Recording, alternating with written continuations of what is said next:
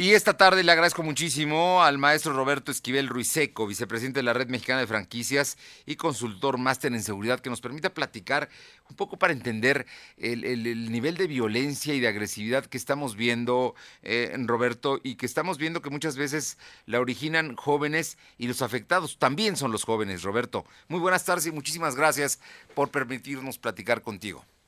No, muy buenas tardes y muchas gracias a ti y a todo tu auditorio, Fernando. Oye, Roberto, eh, hemos vivido momentos de violencia, momentos difíciles.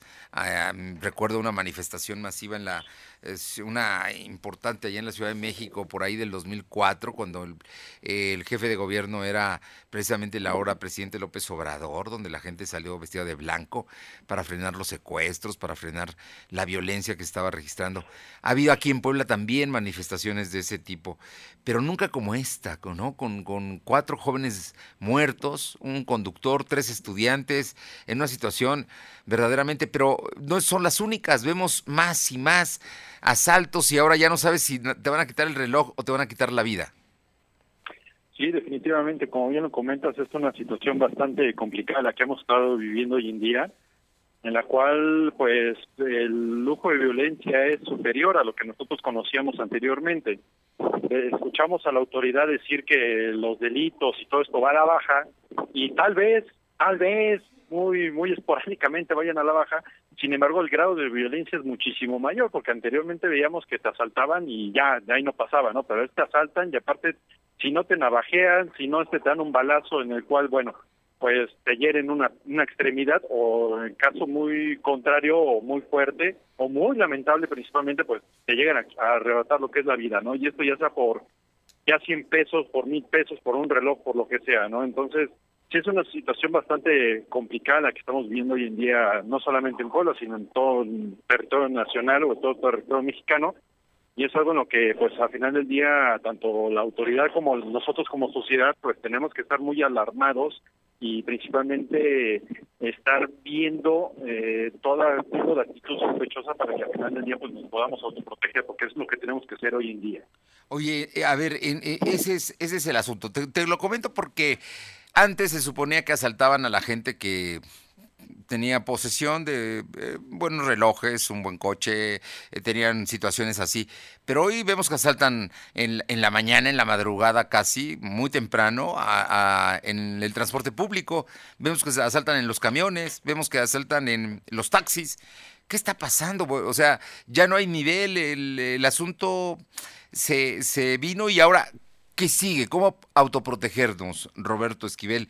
Que no es fácil tampoco estas recomendaciones, pero al final de cuentas, como sociedad también tenemos que buscar la manera de, cuidarnos.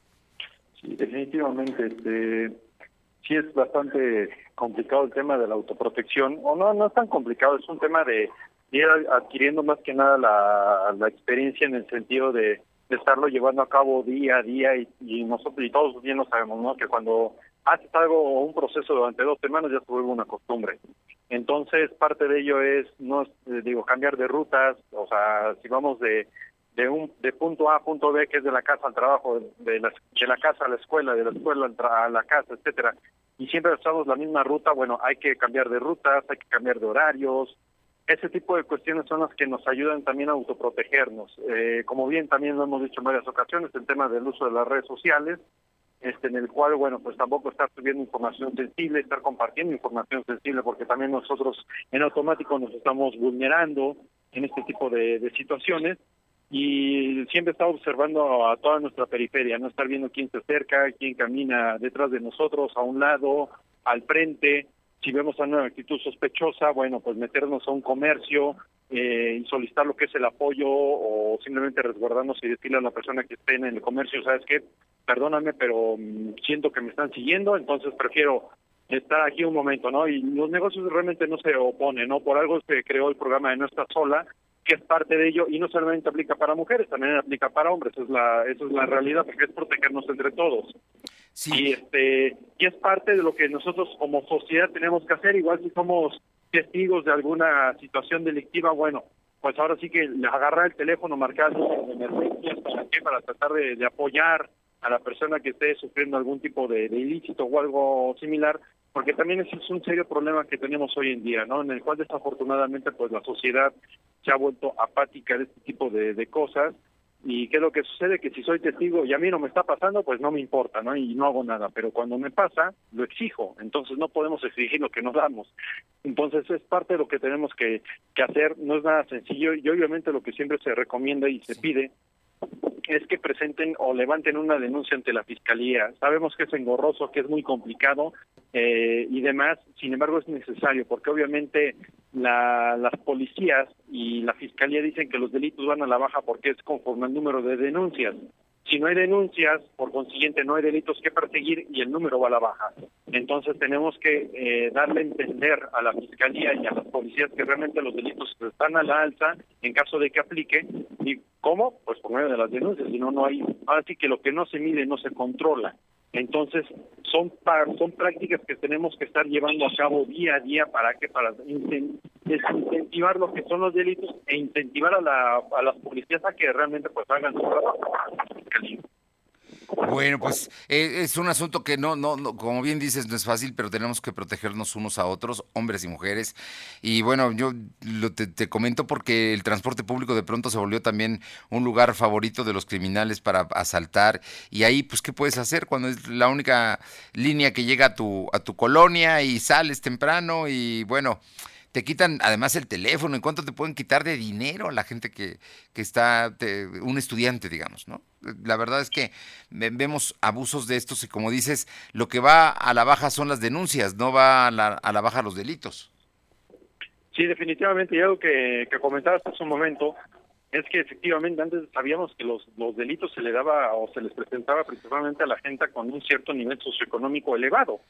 Hoy en día ya no es así y es algo que, que preocupa bastante, no solamente en este tipo de delitos, sino por ejemplo el tema del secuestro, también es algo que, que modificó totalmente, porque antes decías, bueno, secuestraron a una persona en un Mercedes-Benz, en un MW, etcétera. Hoy en día ya no ya no importa, ya los agarran en un Pointer, este, en un Chevy, etcétera. O sea, realmente ha habido una modificación. ¿Por qué? Porque si antes pedías rescates de de 30 millones de pesos, bueno, hoy en día pide este rescate de 200, 500 mil pesos, algo, un, cifras, vamos a decirlo, relativamente más fácil de alcanzar, sí, claro. más fácil de conseguir. Entonces, eso es lo que va modificando. Obviamente, cuando saltan lo que es un transporte público, ¿qué es lo que sucede? Una, se llevan a cuenta del chofer o del conductor, dos se llevan pues el poco, mucho y no que puedan conseguir eh, entre todos los pasajeros y los celulares. ¿Y por qué los celulares? No por el hecho de extraer información, simplemente por el hecho de que lo roban, lo venden en el mercado negro y les dan una cierta cantidad. Es dinero fácil de mover.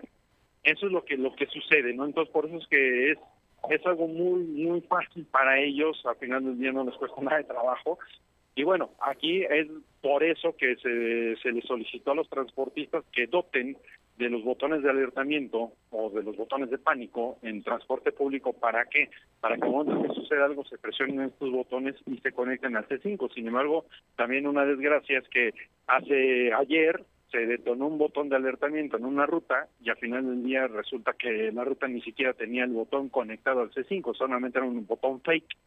Oh. Entonces también es algo bastante preocupante porque entonces también los transportistas están tomando el pelo en ese sentido, ¿no? No, bueno, eso que me dices es muy grave y ya lo habíamos comentado, pero eh, pues le toca a la autoridad revisar qué es lo que está pasando, si, si verdaderamente van a estar o no conectados. No tiene caso que los veamos con botones de alertamiento, cámaras que simple y sencillamente nada más están ahí para justificar que tomaron medidas pero no las toman. Por cierto, te comento que en este momento está corriendo ya un video de mi compañero Carlos Gómez donde se ve cómo entregan los cuerpos del conductor de Uber y el del estudiante de la UAP, eh, es un veracruzano que fueron ejecutados en Huejotzinco.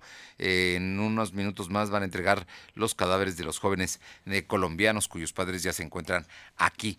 Pues Roberto Esquivel Ruiz Seco, vicepresidente de la Red Mexicana de Franquicias y consultor máster en seguridad, creo que mm, el tema es denunciar y autoprotegernos. Sí, definitivamente, nos tenemos que autoproteger, eso es lo principal, estar observando de todo y denunciar, porque entonces así le vamos a decir a la autoridad, a ver dónde está tu cifra a la baja cuando realmente está sucediendo esto, darles a entender y hacerles ver la realidad de lo que estamos viviendo hoy en día.